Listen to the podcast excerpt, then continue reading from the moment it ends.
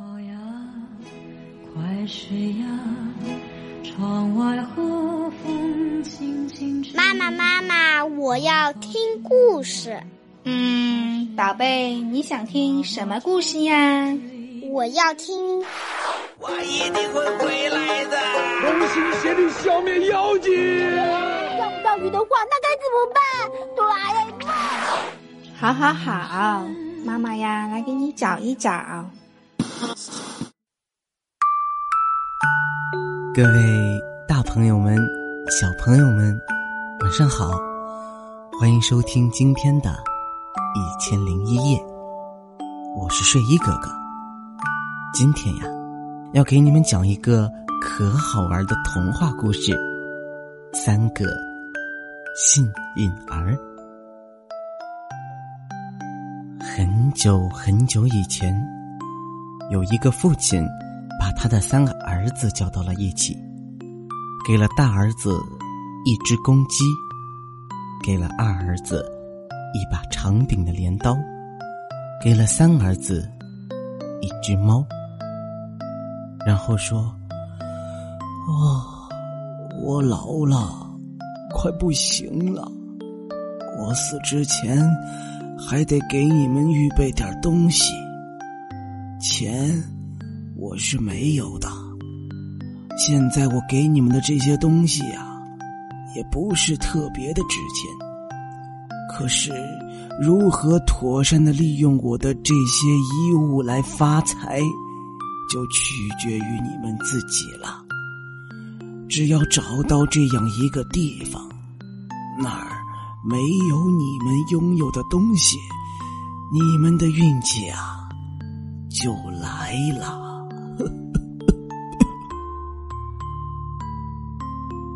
父亲死了以后啊，大儿子就带着公鸡出发了。但是他无论走到哪儿，都有公鸡。各个乡村、城市，公鸡的叫声到处都可以听到。总之，他的鸡一点儿也不新奇，发财的机会似乎很渺茫。但他并不灰心，继续不停的找，终于还是找到了这样一个地方，在一座岛上，那里的人从来没有听到过鸡叫，也不知道怎么去计算时间。他们知道早上。或者晚上，但是到了晚上睡觉的时候，就不知道时间过去了多少。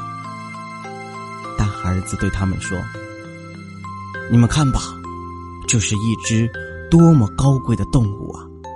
它多么像一个骑士。瞧，它头戴鲜红的头盔，脚蹬西马刺，每天晚上隔一段时间，它就叫一次。”第三次叫时，太阳不久就要升起来了。不仅这样，它还能预报天气。如果它在大白天叫，就是提醒你们天气要变了。听了他的介绍，当地的人们非常高兴，他们整夜没有睡觉，怀着兴奋的心情，等着听这只公鸡的啼叫。每次鸡鸣，都使他们激动不已。鸡在两点、四点、六点，一共叫了三次，非常准确。于是他们问这只鸡卖不卖，要卖多少钱？大儿子说：“呃，大约要一匹毛驴所能驮的金子。”他们齐声叫道：“哦！”这是一只高贵的动物，这个价格很公道。于是他们给了大儿子他所想要的金子。当老大带着所得的财富回到家里时，两个弟弟非常惊讶，很是羡慕。老二说：“我现在也要出去，看看能否用这把长柄镰刀换来好的财物和运气。”于是，老二带着他的长柄镰刀出发了。可他出来一试，就觉得希望很渺茫，因为不管他走到哪里，他都能遇到农夫肩上扛着长柄镰刀的情形。不过，他并不气馁，跑了一个又一个地方。果然，功夫不负有心人，他最终还是交上了好运。他也来到一个岛上。那儿的人们连长柄镰刀的名字都没有听过。不久，麦子熟了，他们来到农田，将麦子拔了起来。但这样收割非常的劳累，而且许多麦子都掉下来浪费了。老二用他的长柄大镰刀来收割，很快就割完了全部的庄稼。人们张大嘴巴站在那儿，用惊奇的目光看着这一切，纷纷愿意出他所要的任何代价，来换取这把神奇的工具。于是，老二要了一匹驮满金子的马，也回到了家。老三看到大哥和二哥都换到了那么好的东西，于是也在想，他用猫。能换到什么东西呢？于是他也出发了。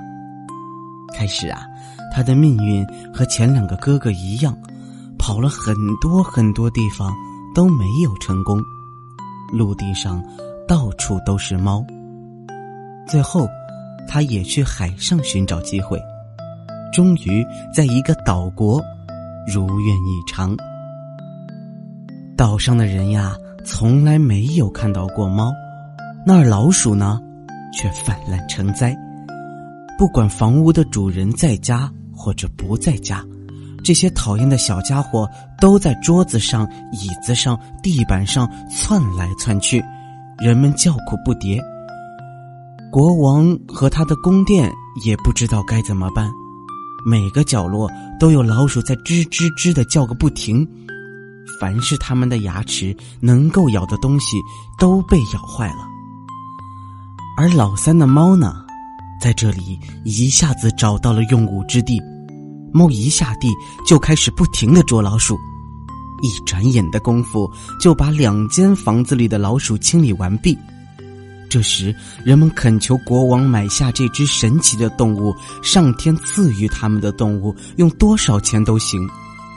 国王也高兴的满足了老三的要求。给了他一匹驮满了金子和宝石的骡子，因此，老三带着比他两个哥哥更多的财富回到了家里。从此以后呀，兄弟三人凭借自己的努力和智慧，过上了富足的生活。